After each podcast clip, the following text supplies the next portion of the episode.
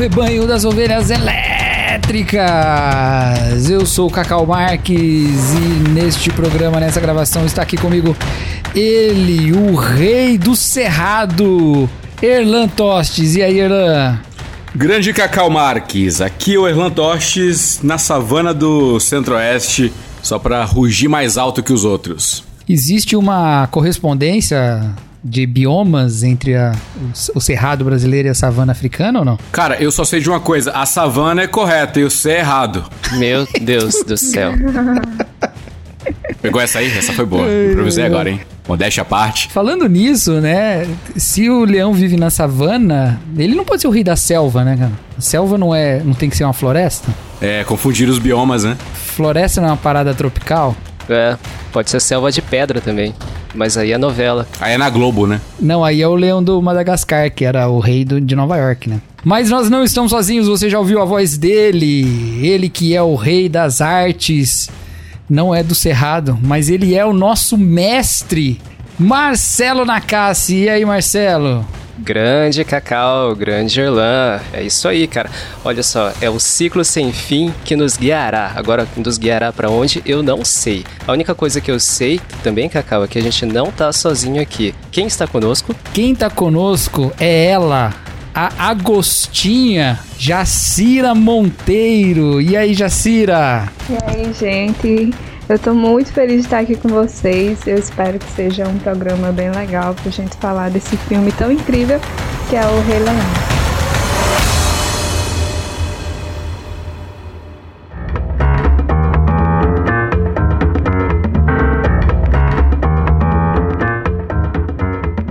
A Jacira é membro do projeto As Agostinhas, que é um projeto muito legal. Eu sou fã, eu já deixei isso muito claro para todas as participantes desse projeto. E se você não conhece, procura lá no Instagram Projeto As Agostinhas. E você vai entender, inclusive, por que, que o nome é esse. E a Jacira também é autora do guia Justiça Racial, um breve guia, que foi escrito com a intenção de orientar as igrejas para o tratamento da questão da justiça racial, né? Ô Jacira, fala um pouquinho aí sobre as Agostinhas e depois fala um pouquinho também sobre esse guia que você escreveu aí, que é muito legal e muito importante. É, as Agostinhas foi um projeto que nós formamos é, ano passado, é bem recente. Nós formamos com a intenção de propor à igreja é, a, a, pensar a respeito do, de justiça racial e sobre as questões do racismo. Nós percebemos que muitas das vezes a igreja não fala sobre esses temas, é, acaba levando o tema para extremos políticos, enfim, e acaba deixando de falar sobre questões que são essenciais à fé, que são questões a respeito de justiça, é, contra a opressão e tudo mais. Então, nós criamos esse projeto com o intuito de suprir essa necessidade da forma como nós podemos, que é fazendo vídeos, fazendo textos, propondo debate, né? Começando um debate. Então nós já estamos aí com quase um ano de caminhada. Agora em junho nós fazemos, ou é julho, nós fazemos um ano e tem sido uma bênção para nós, tem sido muito edificante. E o meu guia eu fiz com a necessidade também. Ano passado, quando houve o caso do George Floyd, é, na internet se explodiu né, o assunto, a pauta do tema racial. E eu já falava sobre esse tema há muito tempo atrás, é, antes de 2019 mesmo, antes de 2020, perdão. E aí, quando as pessoas viram né, que eu já falava sobre o tema, e na época, como eu fiz um, um texto sobre o George Floyd, que acabou Ritando, né? Eu esqueci como é que se fala a palavra. Não é ritar. Ritar é só do Twitter, né? É, não, mas ritar é legal, é legal. Ritar. É, viralizou. Isso, viralizando. Acabou viralizando e aí as pessoas começaram a vir procurar informações sobre isso. E uma das coisas que as pessoas sempre falavam é que sentiam falta de pessoas cristãs falando sobre o tema e partindo da Bíblia. Foi aí que eu vi a necessidade mesmo, ouvindo as pessoas. É, e uma coisa que eu sempre perguntava era como é, combater o racismo de forma prática.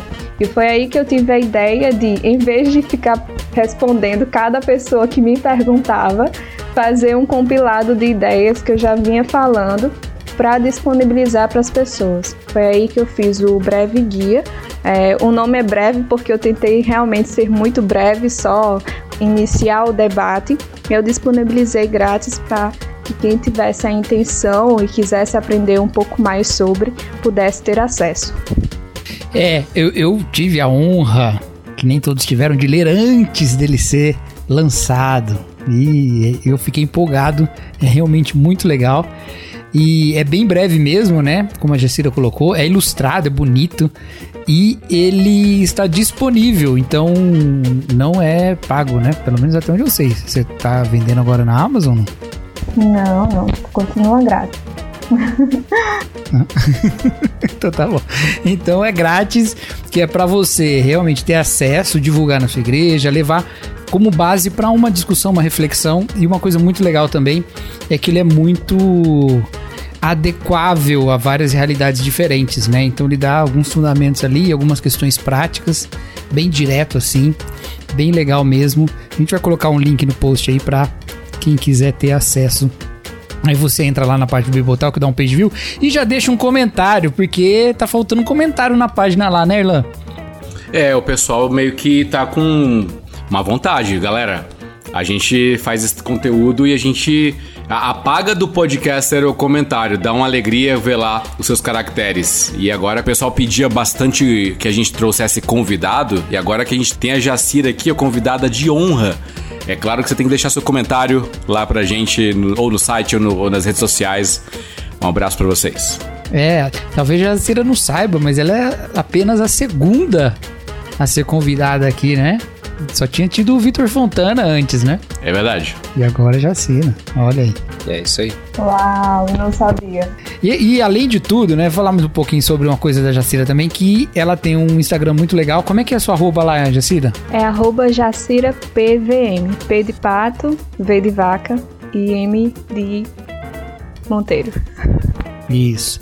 E tem um Medium também muito legal, onde ela postou um texto sobre o Rei Leão, do qual nós partimos para convidá-la para gravar conosco esse episódio sobre esse filme, Rei Leão.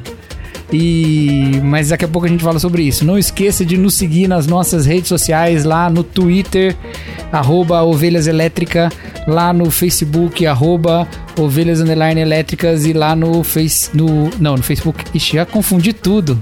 Falei arroba no Facebook. Ô, alguém me ajuda aí, gente. É.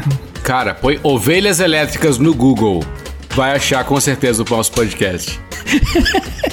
não, é Será que algum dia a gente vai aprender? O podcast vai acabar antes da gente aprender esse negócio. Acho que a gente nunca vai aprender isso. Ó, oh, deixa eu falar, isso aqui é importante. Pera aí, eu, eu, eu me preparei pra falar isso aqui, porque isso aqui é importante. Arroba ovelhas underline, underline elétricas no Instagram. Por que que eu tô falando que é importante? Porque o nosso querido The Only One, The One and Only Erlan Tostes está postando vídeos com frequência lá, né? Vídeos não, stories com frequência lá. É, a ideia é essa mesma, é movimentar para que é, gere engajamento, para que é, também as pessoas é, não tenham apenas o conteúdo do podcast, né? Que entra em ato a cada quatro dias. Uma coisa assim. Então, é, o pessoal pode ver os nossos stories, ver lá o conteúdo na página que a gente está postando. A ideia mesmo é, é, interagir mais com os nossos ouvintes através das redes sociais. Então é isso aí. Entra lá, tá? E no Facebook, você joga Ovelhas Elétricas lá, vai aparecer lá algum, alguma página que é a nossa. Certo? Então, é aí outra coisa também, mais uma coisa. Nós somos o podcast Ovelhas Elétricas, mas você pode estar ouvindo pelo, pelo Spotify, você pode estar ouvindo talvez pelo Podcast Addict, pelo Pocket Casts, pelo no Deezer a gente não põe, né? Pelo Apple, sei lá. Pelo Winamp, quem sabe, pelo Napster. pelo Napster. Mas nós estamos hospedados na casa do Bibo, não na casa física lá em Joinville, mas no site bibotalk.com, junto com outros podcasts, tantos que fazem parte lá, como o podcast Contexto, como o podcast dos teologueiros, que não sei que fim levou, como o Fora do Éden, né? Que esperamos que esteja em breve de volta. E é isso aí. Ô, ô, Jacira, vocês nunca pensaram em fazer um podcast das Agostinhas, não? Estão cobrando pra gente desde que a gente começou. Até agora a gente não parou para pensar direito na ideia, né, e formalizar. A gente já participou de alguns podcasts, nós Agostinhas, mas a gente ainda não pensou em fazer um. É uma ideia muito boa, inclusive. É, mas tem várias lives lá no Instagram, muito bacanas, vocês podem acompanhar. Vamos pra pauta então, né, pessoal?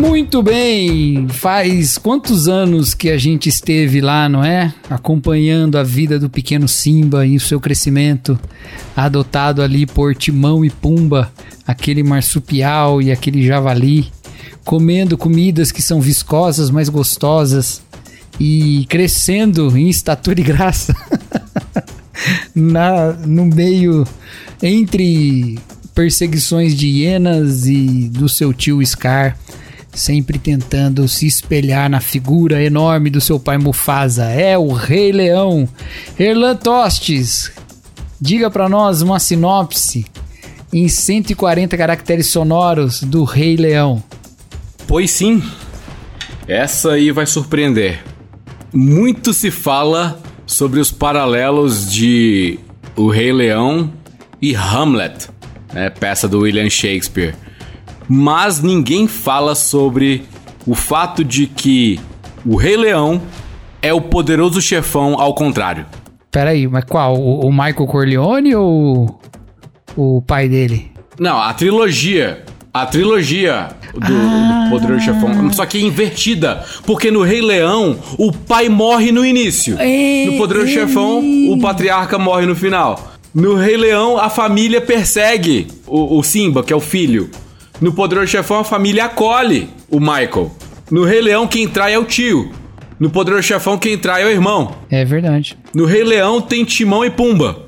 No Poderoso Chefão, tem tirão à torta e à direita, né? Tem tiro para todo lado. Enfim, e pimba, né? É, Tem tirão e pimba. tirão e pimba, ótimo. Essa sinopse ficou meio complexa, hein? Ficou, mas a explicação foi boa. Explicação foi... Só que é o seguinte: o, os dois têm um ponto em comum. Ah. Porque os dois podem dizer: quando eu estou tentando sair, eles me puxam novamente. Me puxam. Boa. Muito bem. Mas é isso. O Rei Leão, ele é um filme que. É, tem uma curiosidade que eu acho muito interessante. Quando saiu Frozen, lembra do Frozen? O, o Erlan com certeza já assistiu Frozen várias vezes, né, Erlan? É, é. Algumas dezenas de milhares. é. Quando saiu Frozen, alguém apontou, e com toda razão, que Frozen era o mesmo filme do Rei Leão. É, obviamente que não é o mesmo filme, né? Mas assim, tem muitos elementos parecidos. Há alguém que é herdeiro de um trono, que não quer é, assumir esse papel e que se isola, não é? E que acaba sendo é, trazido de volta, né?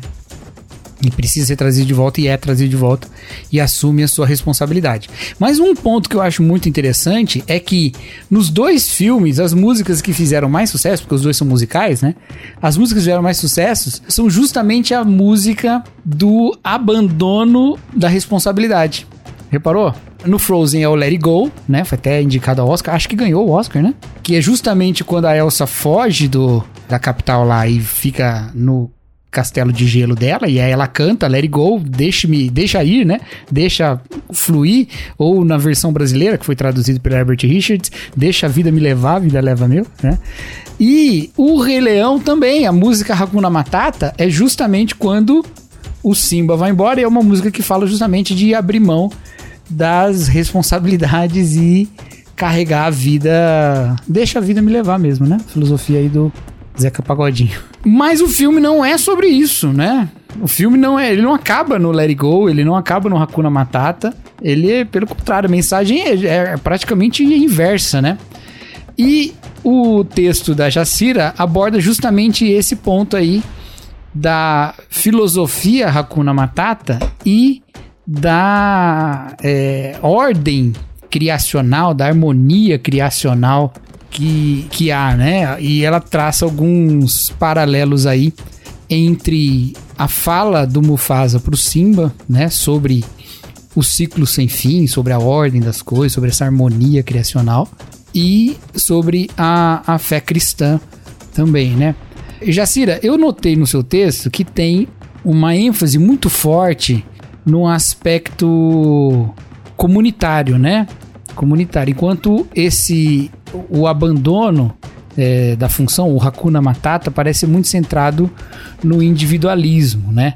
Como que você vê esse paralelo assim da de uma mensagem de responsabilidade, de papel na comunidade, como tem no Rei Leão, e as tendências individualistas do nosso tempo e as pessoas seguindo os racunas matatas da vida aí? Eu acho que a mensagem central realmente que o rei a Mufasa quis passar foi essa coisa de comunidade, essa coisa de que há uma responsabilidade é, criacional, né? Então, quando ele vai ensinar tudo para o filho dele, quando ele vai ensinar tudo para o Simba, ele vai dizendo, primeiramente preparando ele para o trono, dizendo que muitas das pessoas pensam em ganhar, então ele já vai criticando essa ideia do individualismo. Ele diz que muitas pessoas pensam em, em ganhar, os outros pensam em ganhar, mas o verdadeiro rei pensa no que ele pode dar. Então, a partir daí, ele já reverte né, toda a lógica que geralmente vem, que é o que nós vemos no mundo que é a lógica de você ganhar, que é a lógica de você construir a sua vida, construir a sua carreira. E a ideia é muito centrada no eu, é muito centrada em você, no que você pode oferecer, no que você vai fazer. E não importa os outros, não importa a, as outras coisas. O que importa é que você cresça, o que importa é que seu nome seja, seja engrandecido, né? que você deixe um legado. E as pessoas se escravizam, né, nessa coisa de legado, né? Eu preciso deixar um legado, eu preciso fazer uma coisa significativa, porque as pessoas estão vazias, né? Eu, eu acho que tem muito a ver também com a mensagem que o Tim Keller quer falar no ego transformado, né? Que o ego é tão frágil, né? Tão vazio que você procura satisfazer de alguma forma e procura um sentido na vida, mas só que é, o mundo vem de uma ideia individualista, de uma ideia de que você deve ir lá e conquistar, né? De que você deve ganhar, é sempre centrado em você. Mas o rei Mufasa, ele ensina ao seu filho, ele ensina ao Simba desde pequeno que a ideia, na verdade, que deve dirigir a nossa vida é a ideia de, é, de servir as outras pessoas. É a ideia de, de que é melhor você dar do que você receber. É a ideia bíblica, né? Ah, se a gente for ver Jesus, né, em toda a sua trajetória, ele veio, ele veio e ensinou aos seus discípulos que a ideia principal da missão dele é servir aos outros. Então, é, enquanto as pessoas, inclusive dos seus discípulos que tinham contato com as pessoas mais influentes da sociedade daquela época, enquanto queriam estar em posições de destaque, Jesus ensinou que na verdade que ele havia vindo era para servir as pessoas. E a ideia é de comunidade, a ideia é de que a minha ação, o que eu faço, respinga nas outras pessoas e é por isso que eu devo ter responsabilidade. Então, a ideia a, que o mundo, infelizmente, nos passa, a, a visão mundana é que a, a vida sua, faça com a sua vida o que você quiser. Mas a ideia bíblica é de responsabilidade, é uma ideia de bem comum, é uma ideia de que eu preciso ter responsabilidade com as minhas ações para que assim eu possa beneficiar a toda a minha comunidade.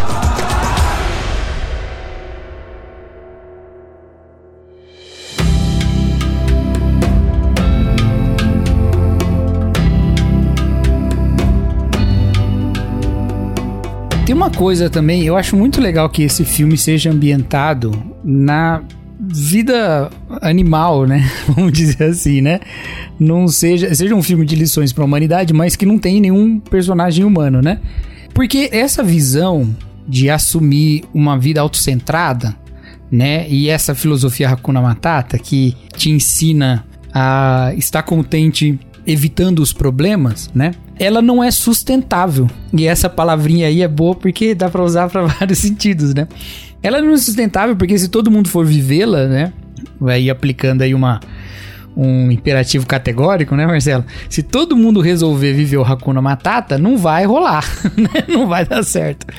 E ela também não é sustentável em termos de consumo, né? Porque se cada um quiser fazer da existência apenas aquilo que lhe dá é, prazer pessoal e que não lhe estressa, não, não lhe coloca em situações é, difíceis, em situações de, de assumir responsabilidades não prazerosas, né? De encarar, inclusive, os medos dos fantasmas, as culpas e tudo isso, né? É, nós vamos atacar, vamos dizer assim, né? O que os outros e o que o planeta nos dá e, e simplesmente ficar sem nada, né? É, ô Marcelo, puxa aí um pouquinho. Você acha que dá pra gente falar um pouquinho de positividade nisso tudo? Olha só, eu acho, cara, que você, Cacau, falando esse, esses termos, né? É, complementando o que a Jacira falou no texto e explicou para nós aqui, eu acho que você acabou de falar é, grande parte sobre o que a gente entende hoje daquilo que é modernidade líquida sei se a gente pode falar sobre positividade, muito sobre isso, né? Manda ver então no nosso Bauman querido. É uma questão que tem a ver, mas assim, eu tenho muitos elogios aqui ao texto que a, que a nossa querida Jacira aqui fez, porque é maravilhoso, né? As, as associações que ela fez e com, em relação ao próprio ciclo da vida, né? O próprio equilíbrio. E quando ela fala da questão do Timão e Pumba e a, e a relação com o niilismo, né? Na minha cabeça eu também faço. Ela, a Jacira fez a relação com o niilismo. Eu faço aqui uma relação com os prazeres do hedonismo, na verdade. São relações que têm a ver. Mas por quê? O hedonismo é a busca é, daquele prazer que é imediato. E quando a gente vai analisar esse sentido, né, do que é a, a, questão da modernidade líquida hoje, né, uma das chaves principais é aquele sentido da gente não mais é, adiar o prazer, ou seja, seja aquele prazer momentâneo, até mesmo esquecendo os nossos problemas, mas a questão do prazer realmente em, é, como um fim em si mesmo. E aí, a gente entra em todas as questões que você também falou, Cacau, como a questão do próprio consumismo que a gente tem hoje, que não é nada mais do que a busca de você preencher certo vazio existencial, né? Que o, o, o niilismo tanto evidencia, né? Ou a pós-modernidade que a gente fala, com o que? Com as relações de consumo com o próprio padrão de consumo que nós temos hoje, que, como você mesmo falou, não é sustentável. É por isso que hoje nós temos tantos problemas com lixo, problemas com questões de desmatamento e, e todas essas questões que são insustentáveis, porque o nosso padrão de vida, é, através, do, através dessa relação hedonista do prazer, tem se tornado bastante insustentável também. E um dia o planeta não vai aguentar. Uh, então é por isso mesmo, se todos nós vivêssemos né, o Hakuna Matata, ou talvez aquilo que eu acredito seja também o Carpe Diem, também, que muita gente falou, é, é, é tem falado com mais frequência, né? Há um tempo atrás falava com mais frequência, mas agora fala um pouco menos, né? Uh, eu acredito que nós entraríamos num, num ciclo com fim, porque aí seria o fim da humanidade mesmo.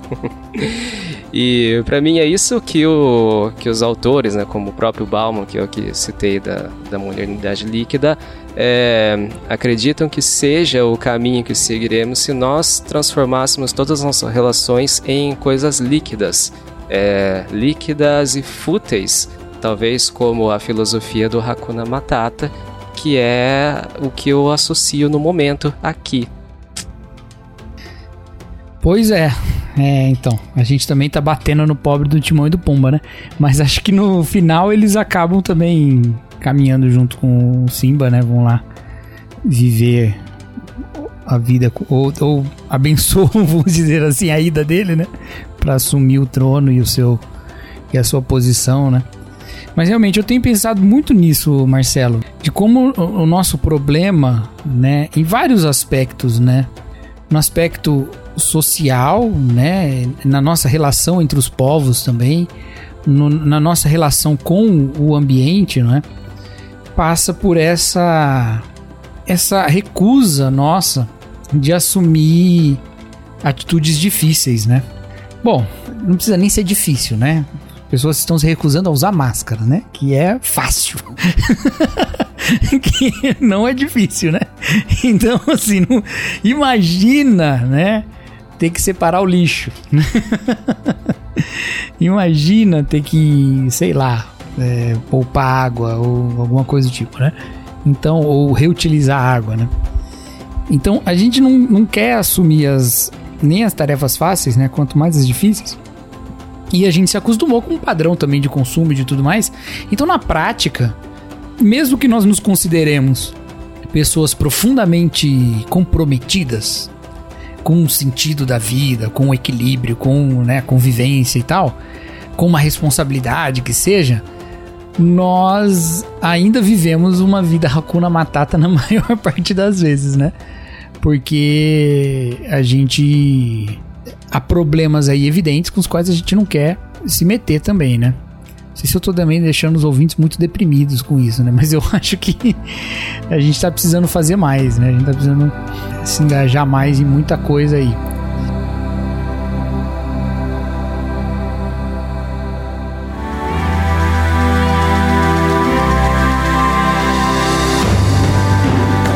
Você falou que tá com medo de deixar os ouvintes meio deprimidos. Deixa eu piorar a situação então eu, eu considero que o, o, a filosofia do Hakuna Matata é cruel. Ela é um misto de egoísmo e alienação. Porque o Simba, olha só, ele foge para uma parte remota da floresta.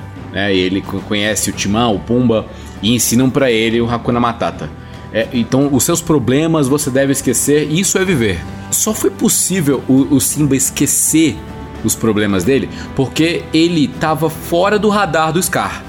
Então a, a ameaça não lhe alcançava. Então, mas para isso ele ignorou a segurança da própria mãe, que continuou viva, da Nala, a melhor amiga e par romântico dele, o, o Rafik, um senhorzinho de idade já, né, aposentado. É, todo mundo que era importante pro Mufasa e pro Simba, ele deixou a sua própria, for, a sua própria sorte, saca? É, isso é egoísmo. A segurança e conforto próprio em primeiro lugar senso de autopreservação é latente, entendeu? Então o restante que seja explorado e escravizado e sirva de alimento para as hienas e para o Scar. Entendeu? Então, o Hakuna Matata só, só funciona porque existe uma bolha que permite que ele funcione. Porque, olha só, na mesma floresta que tá o Simba, o Timão e o Pumba vivendo o Hakuna Matata, também estão os insetos, que vivem um Hakuna Matata, de certa forma, de extrema alienação. E o que, que ocorre com eles? São comidos pelo Timão e pelo Pumba. É, o, o mesmo elemento que protege um grupo mata outro. Entendeu? É, é claro, é, a gente tem que abstrair bastante aqui porque é, cadeia alimentar, etc.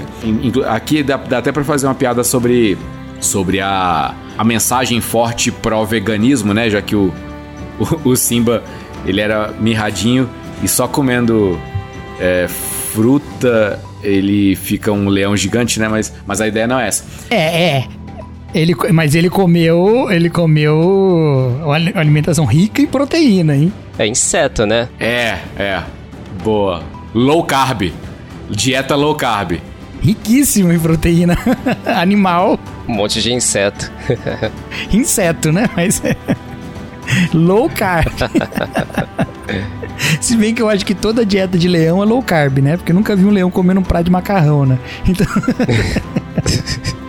Pegando uma batata e comendo. Será que o leão gosta de erva? uma coxinha. No máximo, no máximo ele come uma coxinha de antílope, né? É, é, exato. Mas prossiga aí. Não, então, é, saindo da abstração e trazendo para nossa aplicação real. É, a gente, quando pretende em sociedade viver o Hakuna Matata, a gente precisa, é, precisa pisar em alguém, entendeu? se o, é o hedonismo que o Marcelo falou. Se o meu prazer e a minha necessidade vem em primeiro lugar, alguém eu, eu preciso usar alguém como escada. Porque em algum momento alguém vai ficar no meu caminho e esse alguém vai virar escada para eu chegar no meu sucesso. Entendeu? É, existe toda uma uma inclinação voltada ao sucesso, à performance. E o, o Hakuna Matata ignora os seus problemas. Problema é coisa de quem se preocupa com, com o futuro. Vamos viver o hoje, é o carpe diem, né?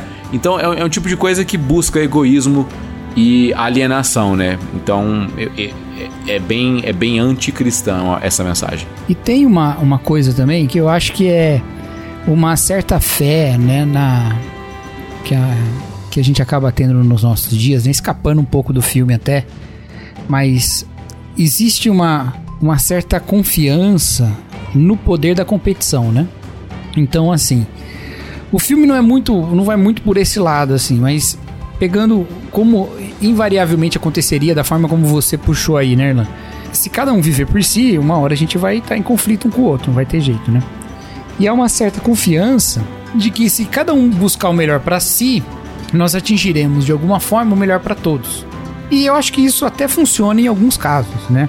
Então, até certa medida, né, a concorrência é, em certos setores da, da economia e tal funciona, né? Outros tipos de, de disputa, né, que pode se colocar aí, contribuem para algumas alguns desenvolvimentos e tal. Mas não dá para basear a vida nisso. Não dá para basear toda a existência nisso. Não dá para pensar que reproduzir esse tipo de postura individualista que vai acabar disputando o planeta com todo mundo, reproduzir de cima para baixo em toda a nossa existência, sabe? Colocando dos aspectos mais exteriores a nós e mais amplos até os aspectos mais é, é, pessoais, né? Até porque na base das nossas relações, na base mínima mesmo, tá o, o cuidado de uma mãe para com seu filho, né? o ser humano nasce dependente. Ele.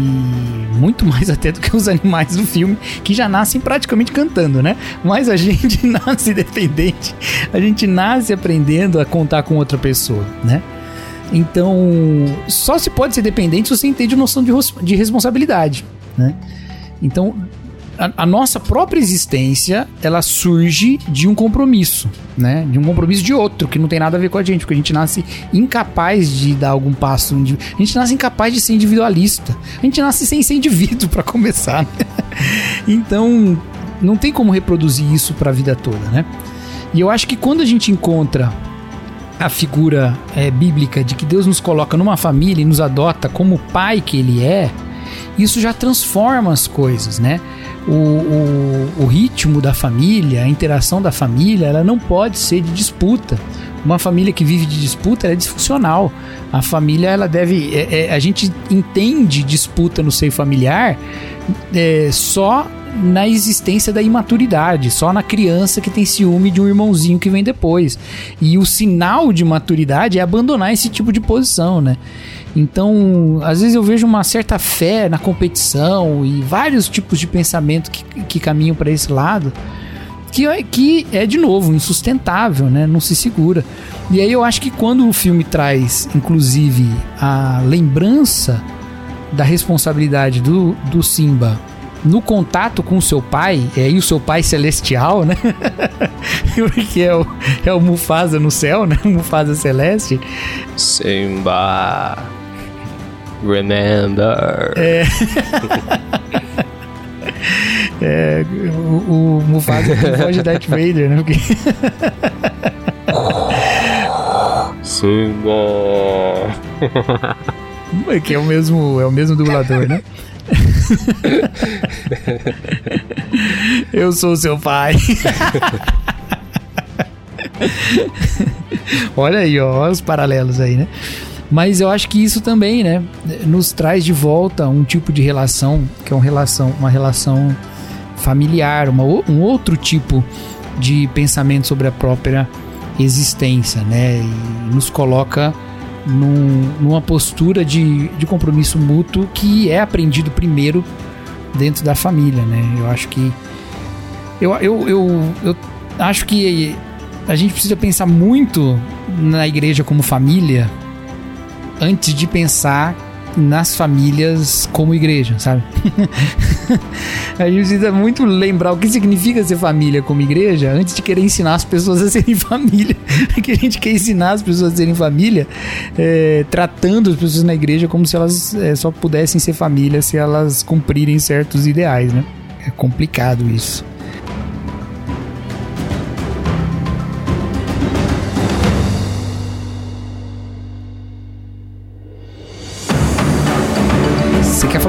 Na verdade, eu quero jogar a bola pra Jacira, né? Porque você também cantou uma bola aqui, né? Que para mim o, o filme do Rei Leão ele tem uma mensagem muito importante, né? Que é a mensagem realmente do Mufasa, que ele fala, né? Tipo, é, lembre quem você é, né? Então a gente tem a mensagem lembre quem você é e lembre também o que significa é, quem você é, ou seja, é, o, que, o que esse quem você é tem é, é carrega consigo com as responsabilidades. Então é uma questão do próprio Simba ter uma associação de lembrar é, quem ele é e qual é a responsabilidade dele com o próprio reino, né? Que é o reino que, que é o reino do, do filme, no caso. Aí eu queria tacar a bola para Jacira para ela falar um pouquinho mais da, desse conceito muito interessante que ela trouxe, que é o mandato cultural. Porque, para mim, o mandato cultural ele tem muito a ver com essa mensagem tipo, de quem você é e quais são as suas responsabilidades perante o reino. A, a gente vai trazer aqui o reino físico, né, no caso, que a gente está trazendo a natureza né, e a criação e sobre quem você é, né? E sobre, sobre quem você é como representante, como uh, aquele tal de. Como aquele conceito que a gente tem do mordomo, né? O conceito bíblico do, do mordomo terreno, né? É, o, o que isso representa para nós, né? Então, Jacira, é, explica pra gente um pouco sobre o mandato cultural, que para mim é um conceito muito interessante, que eu acho que a gente pode expressar um pouco melhor aqui, é, destrinchar um pouco mais aqui pro ouvinte. O Cacau falando e vocês falando, né, de uma parte que me fez recordar antes mesmo do Timão e o Pumba, eu acho que tem uma pessoa que a gente poderia elencar, que é o, o próprio irmão do Mufasa. Eu acho que ele é a personificação de tudo que a gente está falando aqui de individualismo, né?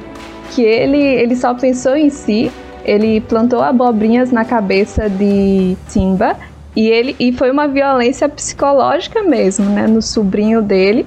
É, ele tinha uma ambição tão grande, ele era amargurado e ressentido e tudo mais, e ele foi aí um, um meio que uh, meu malvado favorito, né? Porque ele não foi de uma forma direta dizendo que ele não gostava do Mufasa, que ele queria o reino, aquela coisa toda, mas ele foi plantando abobrinhas e uma coisinha aqui, uma coisinha ali, ele conseguiu o que ele queria, né? Que era o reino.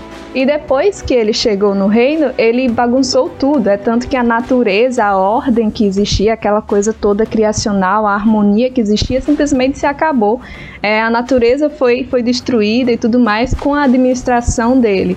Eu acho que isso tem muito a ver com a ideia de que ele só se concentrou em si mesmo e ele não olhou justamente para essa cadeia familiar que era o que vocês estavam falando. E sobre a questão do mandato cultural, quando a gente vê, né, o Simba ele vai para viver com o Timão e Puma, e aí eles ensinam uma nova filosofia de vida, né?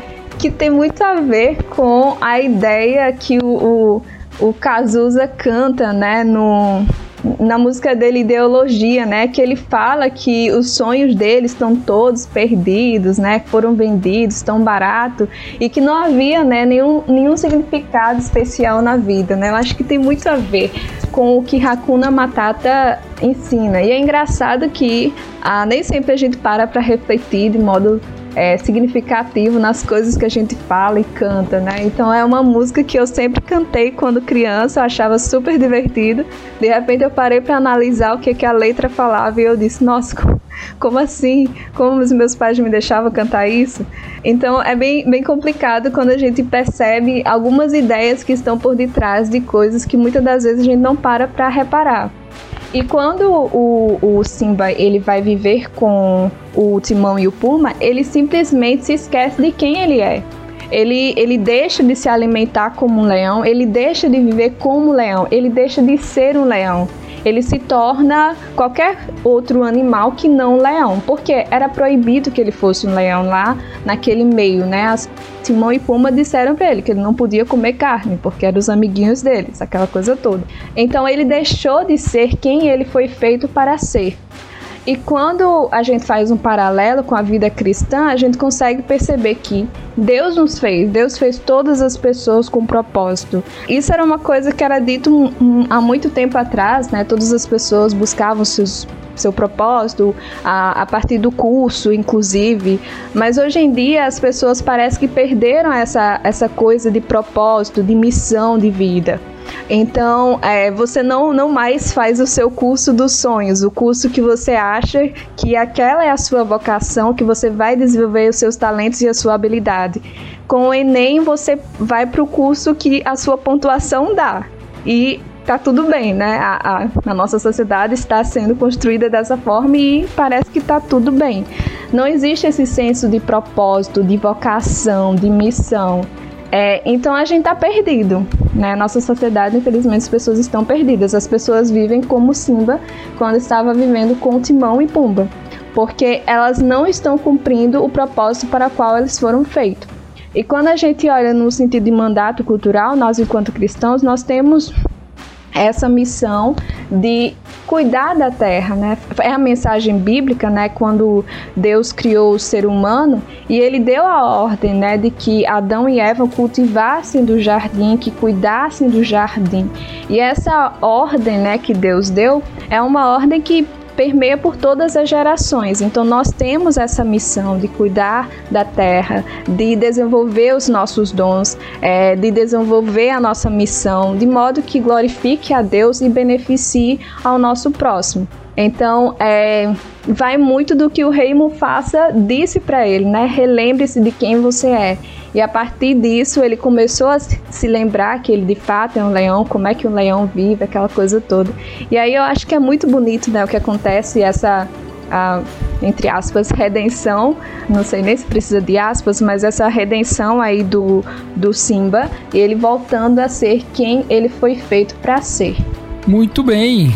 Essa questão de, de quem nós fomos feitos para ser e, da, de ser aquilo que nós fomos chamados para ser, conforme você disse que o Simba fora da sua posição ali, ele não era permitido ele ser quem ele era, né? Não era permitido ele ser o leão que ele era.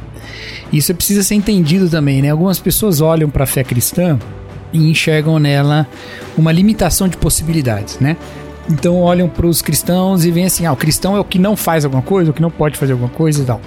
E, e mesmo se a gente pensar na, na questão da, disso de propósito, né? A gente gravou um episódio sobre Rick and Morty, né? A gente falou sobre isso, né? Como, como os, os roteiristas lá brincam, né? De que talvez encontrar um propósito para a vida seja pior do que não encontrar, né?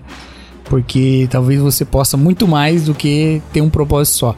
Mas essa é uma visão que, se você for aplicar a fé cristã, é uma visão.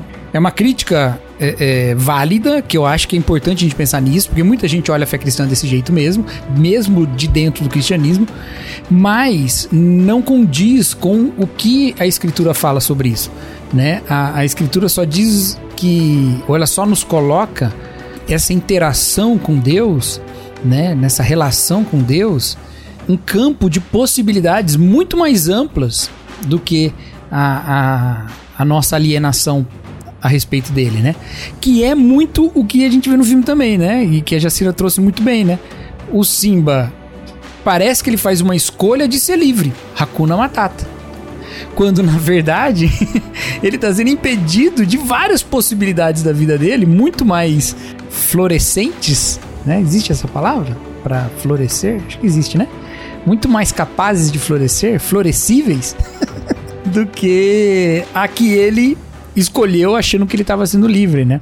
Eu gosto muito de uma figu da figura bíblica do povo no deserto, né? O povo no deserto tinha que se apegar em Deus. Se ele quisesse abrir mão de Deus no Êxodo, né? Se quisesse abrir mão de Deus, ele poderia. Quer ser livre? Seja livre.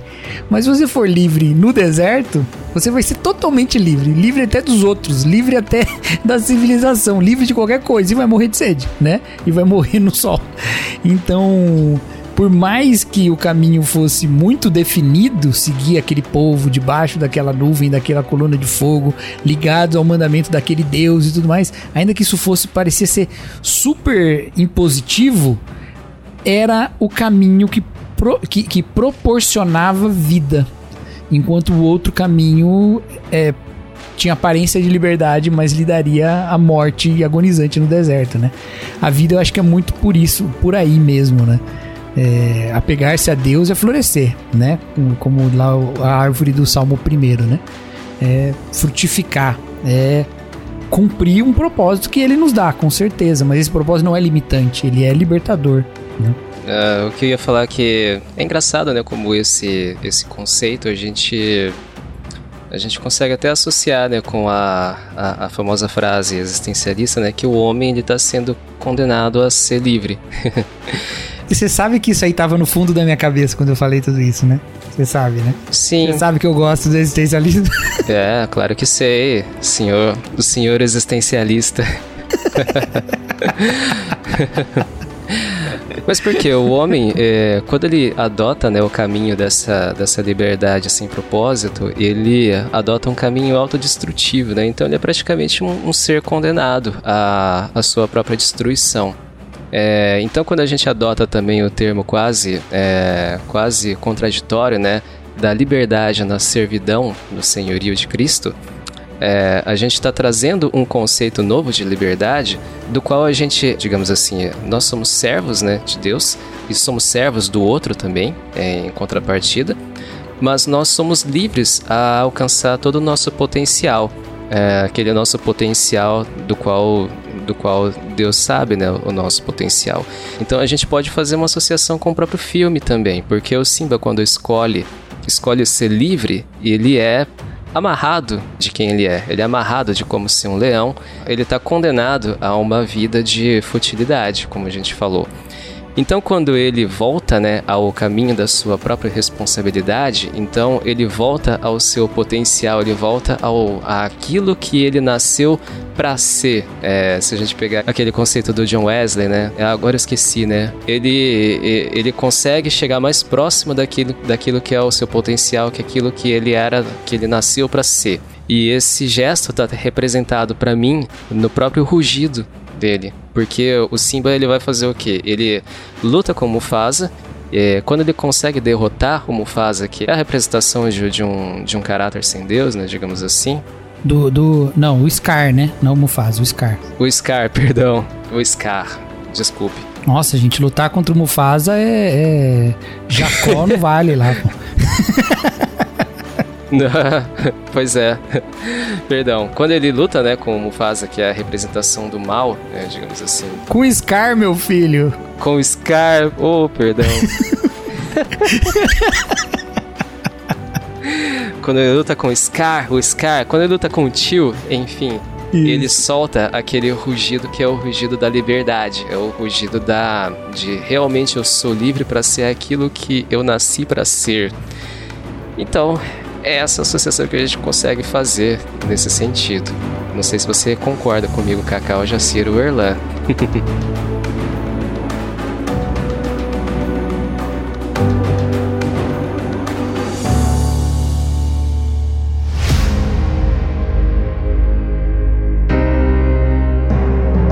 Eu concordo total, mas eu quero ouvir o Erlan, que é que de nós quatro aqui quem tem o rugido mais poderoso, né? Então, Concordo totalmente também. Eu acho interessante isso, a gente olhar a perspectiva de que cada ação gera uma, uma consequência. Então, quando o Simba se vê obrigado a fugir, ele abandona a sua identidade. Abandona a identidade de filho, abandona a identidade de herdeiro, abandona a identidade de leão ele passa a viver como um herbívoro, né? Ou, ou como alguém que, é que ele muda seus, seus hábitos alimentares, muda sua rotina. Tudo isso porque ele está ele tá deixando de encarar uma circunstância que aconteceu em sua vida, traumática, é bem verdade, né? Perdeu seu pai, perdeu a referência que ele tinha de moralidade, de bondade, e, e de paternidade, claro. E, e, ele abandona sua identidade. E eu acho curioso isso, e agora a gente pode fazer uma aproximação teológica, que o Simba ele só, em, só reencontra a sua identidade, ele volta a ser aquilo que ele é, e essa figura do rugido que o Marcelo trouxe é interessante, quando ele é confrontado pelo próprio pai, se arrepende e reto retoma o caminho que ele deveria, que ele nunca deveria ter abandonado. Tem uma estrutura muito semelhante ao que nós conhecemos né, em nossa cosmovisão, como criação, é, queda e, e redenção e, e, consumação, né? Tem uma, uma estrutura semelhante, porque foi só quando ele reencontrou o seu pai que ele pôde retomar a sua identidade como filho. Então, existem ecos teológicos né, que a gente consegue encontrar na ficção, e o Ovelhas faz muito bem isso, é, que, que a gente consegue também aplicar na nossa própria vida. Uau! Gostei desse Ovelhas faz muito bem isso. Isso aí. Mas é, é verdade. Alguém tem que elogiar, né? Autoelogio. Nem que seja a gente mesmo, né? Já que ninguém comenta, né?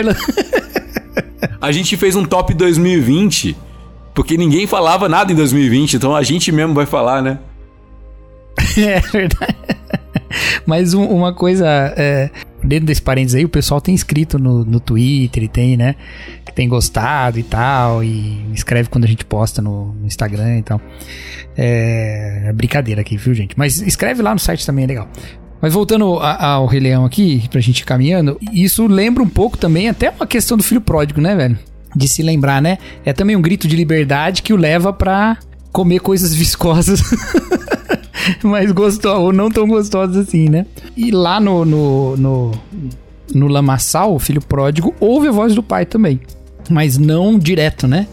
ouve a voz do pai remanescente, né? Aquela a voz do exemplo do pai, porque ele lembra que o pai tratava bem os seus servos. Então, a figura do pai está ali presente também. No Rei Leão, obviamente, essa, essa, esse encontro com o pai se dá de maneira direta com esse pai no céu, né? Falando com ele. Agora, eu queria trazer uma, um ponto aqui para aliviar um pouco a barra do, a barra do Timão e do Pumba, tá bom? Porque tem o seguinte também, a gente não pode esquecer que o Simba abandona tudo que ele, que ele caminhou é, ou todo para o qual ele estava sendo destinado, ele abandona tudo isso por culpa, né? Ele acha que ele é culpado pela morte do pai dele. E aí ele foge e vai embora. E ainda que o Hakuna Matata não seja uma filosofia pela qual você deve guiar a sua vida, existe algo naquela interação entre Timão, Pumba e Simba que é o acolhimento, né? E o acolhimento sem julgamento eu acho que isso é uma coisa importante também, sabe? Especialmente quando nós temos a, a, a linguagem da redenção, uh, do perdão. Especialmente quando a gente acredita que o perdão é uma condição para a existência do universo, né? Só existe o universo porque Deus escolheu perdoar, senão ele teria posto fim todo, ou pelo menos só existe humanidade porque Deus resolveu perdoar, né? Quando Jeremias fala que as misericórdias do Senhor são a causa de não sermos consumidos, ele está dizendo exatamente isso, que a misericórdia de Deus sustenta a humanidade, porque se não tiver misericórdia, a humanidade toda é consumida e acabou. Então, é tão essencial para nós a misericórdia, o perdão, que deveria ser também o acolhimento, mas nem sempre é. Então, às vezes, a gente, no ímpeto de livrar as pessoas das suas tendências é, egocêntricas, a gente age como Scar, né? e passa a olhar para o outro apenas como uh, o herdeiro de um trono, ou como a função que ele tem, e não olha para o outro como alguém que precisa de acolhimento, de né, cuidado e tal. O Simba ele foi impedido de ser o leão e de ser, né? Ele não podia ser o leão e nem o rei na, na sua relação com Timão e Pumba, e, que é uma relação que tem esses problemas, mas ali ele caminhou com gente que também não impôs a ele a culpa que ele sentia, né? Então, se tem alguma coisa boa nisso, e é de fato, isso acaba, acaba formando ele de certa forma um rei que depois vai ter alguns valores que também foram incluídos por esses dois, né? Foram incutidos na mente dele por esses dois, né? Então, se tem alguma coisa de boa nisso, é esse acolhimento também, né? Esse, ok, tudo bem. Você precisa se curar, né? Às vezes a gente precisa disso, né? Uma vez é, me perguntaram sobre igreja, que uma pessoa que tava não tava legal, tava machucado e tal pela igreja que ela tinha saído, né? E começou a frequentar uma outra igreja e começou a se sentir bem lá, mas não gostava de algumas coisas que tinha na igreja e veio falar comigo.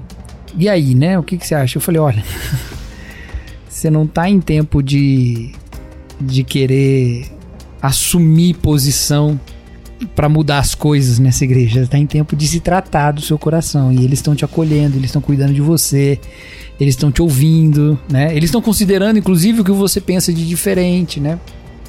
Então, isso é importante também. Igreja não é só conteúdo de mensagem, né? É, igreja online talvez seja, mas igreja real não. Ela é relação também, é um monte de coisa, né? Eu consigo ver essa, esse, essa boa influência do Timão e do Pumba nesse aspecto aí. Tô indo muito contra o, a mensagem do filme ou, ou faz parte isso também, Jacira? Me salva aí.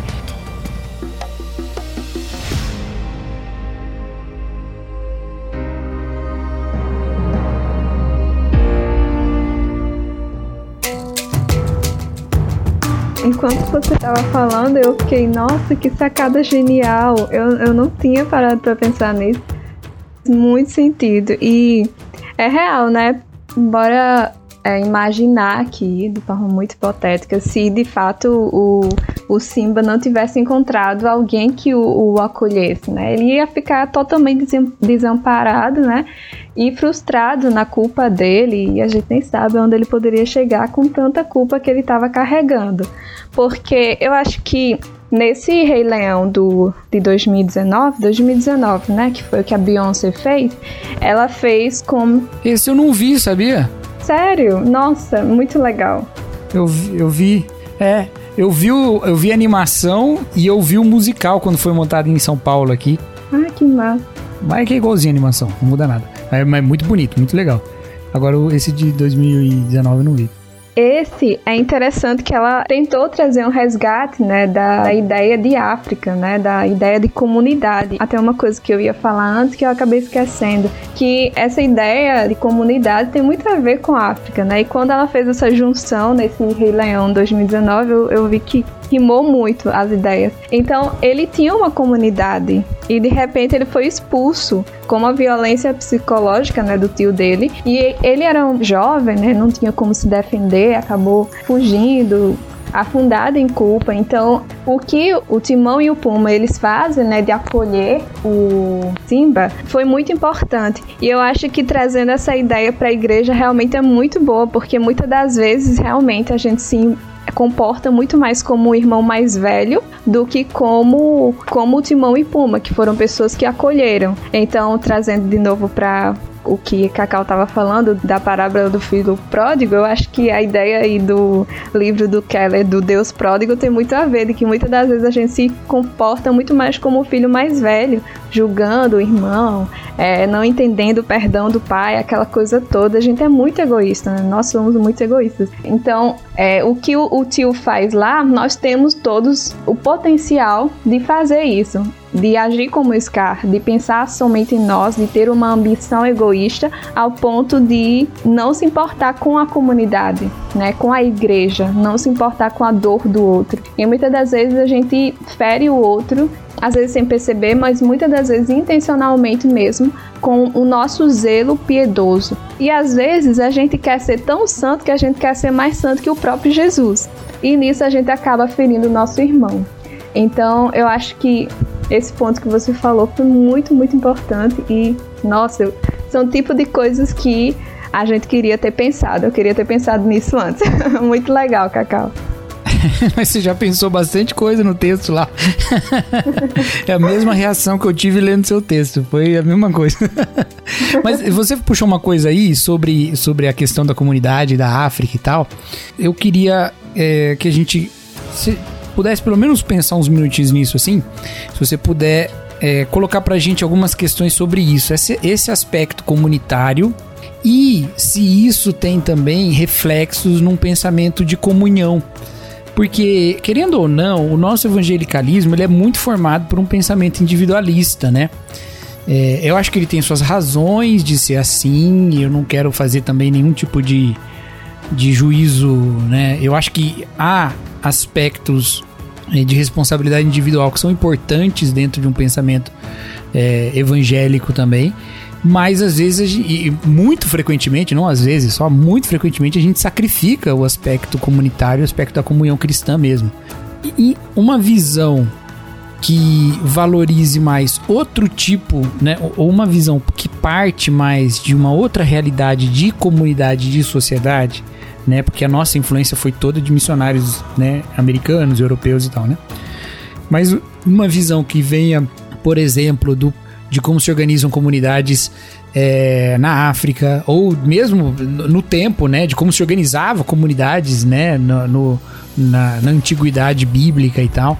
Tem uma contribuição nisso para a igreja hoje? Tem uma contribuição, né, não sei o quanto que você tem, né, porque eu, eu vejo que vocês estudam muito sobre isso, né, lá nos Agostinhos, nas Agostinhas, teologia, né, com uma perspectiva também vinda da África e tal tem uma contribuição para o pensamento da comunhão cristã a partir de uma leitura africana e que a gente pode ver também nesse filme, seja aí no, na versão de 2019 ou na versão lá de 94, né? Que, em que, que, que a gente pode pensar a partir disso para a nossa vivência comunitária, Jacir? Eu acho que tem muito, muito, muito a ver porque de fato se tem uma coisa muito positiva da cultura africana é a cultura baseada na comunidade, é a cultura baseada na família. E é algo assim, basicamente geral de toda, todo o continente. Claro que aqui generalizando, né? E como você fala, né? Os missionários indo acabam é, levando suas culturas, né? Então, lá, por exemplo, em Guiné-Bissau, a gente também teve é, missionários que vieram, missionários europeus, missionários daqui mesmo do Brasil, que foram e implantaram um pouco da sua cultura, mas de modo geral a nossa cultura é muito baseada na família e é uma cultura matriarcal até, né? Em que a figura materna é muito importante e a figura dos antepassados são muito importantes, né? Tem até a questão da ancestralidade. Nesse filme da Beyoncé, ela traz o senhorzinho da tribo. Ele foi o primeiro que reparou a falta de Simba e que reparou que ele estava vivo e aí vai ao encontro dele, né? E isso é muito interessante, né? Ele vai, ela vai trazendo esses resgates do continente africano, da cultura africana, no filme, né? Então, na cultura africana tem muito essa coisa de respeito aos mais, aos mais velhos, de ter uma centralidade dos ensinos, até porque muitos dos ensinos são ensinos orais, né? Que vai passando de geração em geração. Então, tem muito essa figura do respeito, de honrar os mais velhos, né? De honrar os mais velhos e esse papel comunitário, né? Então, eu acho que isso, é, eu acho não, eu tenho convicção de que isso tem muito a ver com a mensagem bíblica, a mensagem de comunhão, a mensagem de amor, de, de respeito, é, de honra aos mais velhos. Eu acho que tem muito, isso é muito positivo. E é por isso que eu falo tanto também sobre, e eu tenho falado também nas Agostinhas e nas minhas redes sociais, sobre antropologia missionária de que o missionário ele precisa conhecer um pouco de antropologia e existe uma antropologia missionária específica para o um missionário, que é para que ele não imponha aspectos de sua cultura na cultura alheia, né? Então, existem aspectos positivos, existem aspectos neutros e exist existem aspectos negativos de uma cultura. Então, muitas das vezes o missionário com a sua cultura mais individualista, ao ir para lugares onde existem culturas mais comunitárias acabam é, é, vivendo de uma forma individualista, né? E não pode, precisa viver da forma como o povo daquele local vive. Então eu acho que a, a minha cultura, né, a cultura africana, essa cultura baseada na família é muito muito semelhante ao que Jesus ensina sobre nós vivermos em comunidade, sobre nós vivermos em família. Aqui no Brasil a gente tem uma uma tia que eu tenho uma tia, no caso, né, que mora aqui no Brasil também e a gente sempre está em contato com ela. Ele sempre vem aqui, a gente sempre vai lá, vive junto mesmo. E eu acho que também a cultura brasileira tem muito disso, né, de família e tudo mais. E quando as pessoas perguntam, né, ah, você se considera mais brasileira? É, eu vim para o Brasil quando eu tinha sete anos. Atualmente eu tenho 23, então eu passei a maioria do meu, da minha vida aqui no Brasil. Eu poderia me considerar, considerar brasileira, mas eu não me considero. Eu sempre digo que eu sou brasileira demais para ser africana, totalmente, e eu sou africana demais para ser brasileira. Tô nesse limbo aí, é porque porque a gente tem muito contato, muito contato com a nossa família, né? É uma cultura muito baseada em família, então a gente sempre tá conversando com os nossos familiares que estão em outros locais do mundo também, a gente sempre tá nessa nessa coisa de comunidade. Então, eu não consigo abandonar minha o meu elo, digamos assim, meu elo familiar. Então eu acho que isso tem muito a ver, muito a ver mesmo com a mensagem bíblica, é uma coisa muito positiva da cultura africana.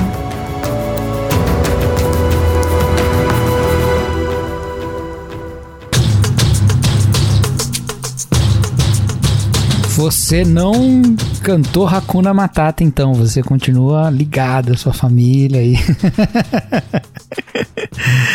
mas, é, mas é muito interessante isso, né? A gente. Eu não sei quando que foi que, a, que o termo Ubuntu viralizou, né? Aquela ideia do eu sou porque nós somos, alguma coisa assim, né? Mas acabou passando essa, essa mensagem e essa imagem sempre dessa importância dos laços familiares, né? E eu sempre acho muito interessante que a nossa fé cristã protestante ah, da minha, eu vou ser bem específico, tá? Da minha linha, onde eu moro, né?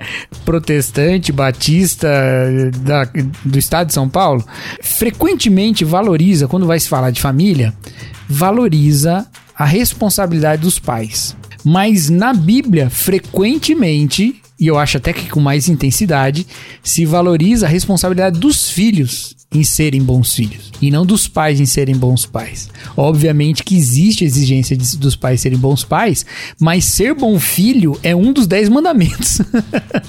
então, o valor para essa ancestralidade é um valor bíblico enfatizado no Decálogo e que nem sempre está enfatizado na nossa vida. Então a gente vai ter, por exemplo, Dia das Mães agora. A gente tá gravando na semana do Dia das Mães, né? Para quem aí tá ouvindo aí, estão gravando na semana do Dia das Mães. Vai ter um monte de mensagens sobre, né, ser boa mãe, né, como a mãe deve criar seus filhos e tal, né?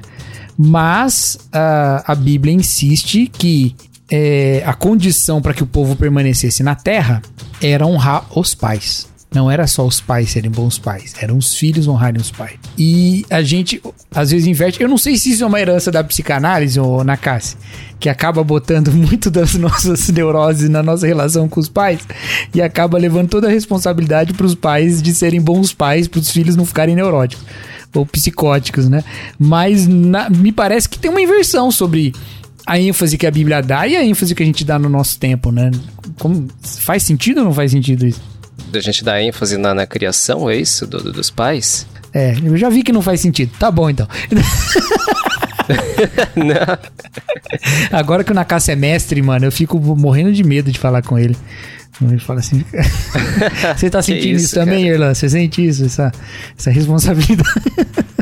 Nada, eu continuo sendo o mesmo. É um peso muito maior, né? É um peso. A autoridade agora acadêmica aqui é ele, cara. Nada, eu continuo sendo mesmo. Mesmo porque eu não sou psicólogo, né? Quem é psicólogo é minha esposa. Você pode falar assim, eu continuo sendo mesmo, eu já julgava vocês antes de ter o título. Exatamente. Tirou as palavras da minha boca. Não, mas é, faz, faz sentido sim. A gente joga muita responsabilidade no, no, nos pais hoje em dia, né? E, e a Bíblia tem dito, né, que é, que os filhos também escolhem os caminhos, né? Muitas vezes. É, mas então, é, então faz sentido sim, Cacau, para ser mais breve. É óbvio, né? Assim, é lógico, né? O pai é pai de uma criança, né? Lógico que ele tem mais responsabilidade que a criança, né? Mas me parece que uma geração sempre vive para culpar os seus pais, né? Ele sempre tá vivendo ali para estabelecer qual é a culpa dos pais que vêm antes deles, né? E sempre vai nesse caminho, né? E eu acho que isso vai quebrando o elo da honra, né? E da honra que a Bíblia fala, que é a honra de receber a instrução da aliança, que é colocado como responsabilidade dos pais lá em Deuteronômio, né? Você ensina o seu filho, né? Quando anda no caminho, quando entra em casa, quando sai, amarra no braço dele, tal, tal, tal. Então tem a responsabilidade dos pais, mas tem o outro lado O pai não vai dar murro em ponta de faca, né? Então tem o lado também de receber. E me parece que uma das fases da maturidade nos nossos dias é a de culpar os seus pais por tudo. você cresce na total dependência, né? Aí na adolescência você desenvolve uma personalidade diferente. Aí na, no, na idade adulta você tem autonomia. E aí depois, na, na crise da meia-idade, você tem a revolta. Ah, não. Eu não acredito que você citou Legião Urbana agora. Você culpa seus pais por tudo. Isso é absurdo. Pais e filhos, filho. Não citei Legião Urbana. eu só citei Legião Urbana de maneira incidental, que fique claro aqui, porque eu nunca faria isso de propósito. São crianças como você. O que você vai ser quando você crescer. é... Mas é isso, gente. Acho que. Erlan, você quer acrescentar? Tá, eu acho o seguinte: é, o Rei Leão. É, rei pressupõe reino, né? O, o Mufasa fala pro Simba olhar tudo que o sol toca. E onde o sol toca é, é, pertence, né? É o reino deles, né?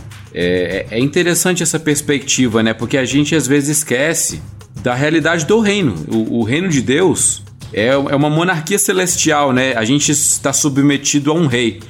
E existem muitos scars, só que frustrados, porque eles tentam tomar o poder, tomar o lugar desse rei. Tentam envenená-lo, tal como foi com um Hamlet, né, com o pai do Hamlet. Tentam de toda forma destroná-lo, mas são sempre frustrados. E, e às vezes nós somos o Scar.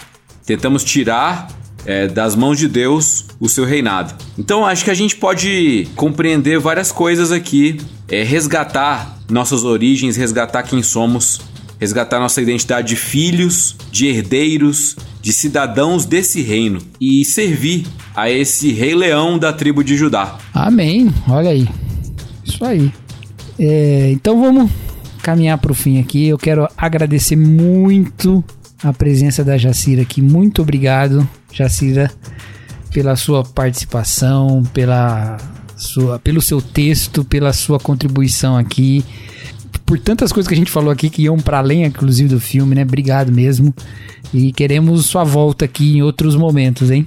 Ai, que legal, gente. Muito obrigada pelo convite. Eu gostei muito. Vocês são muito inteligentes.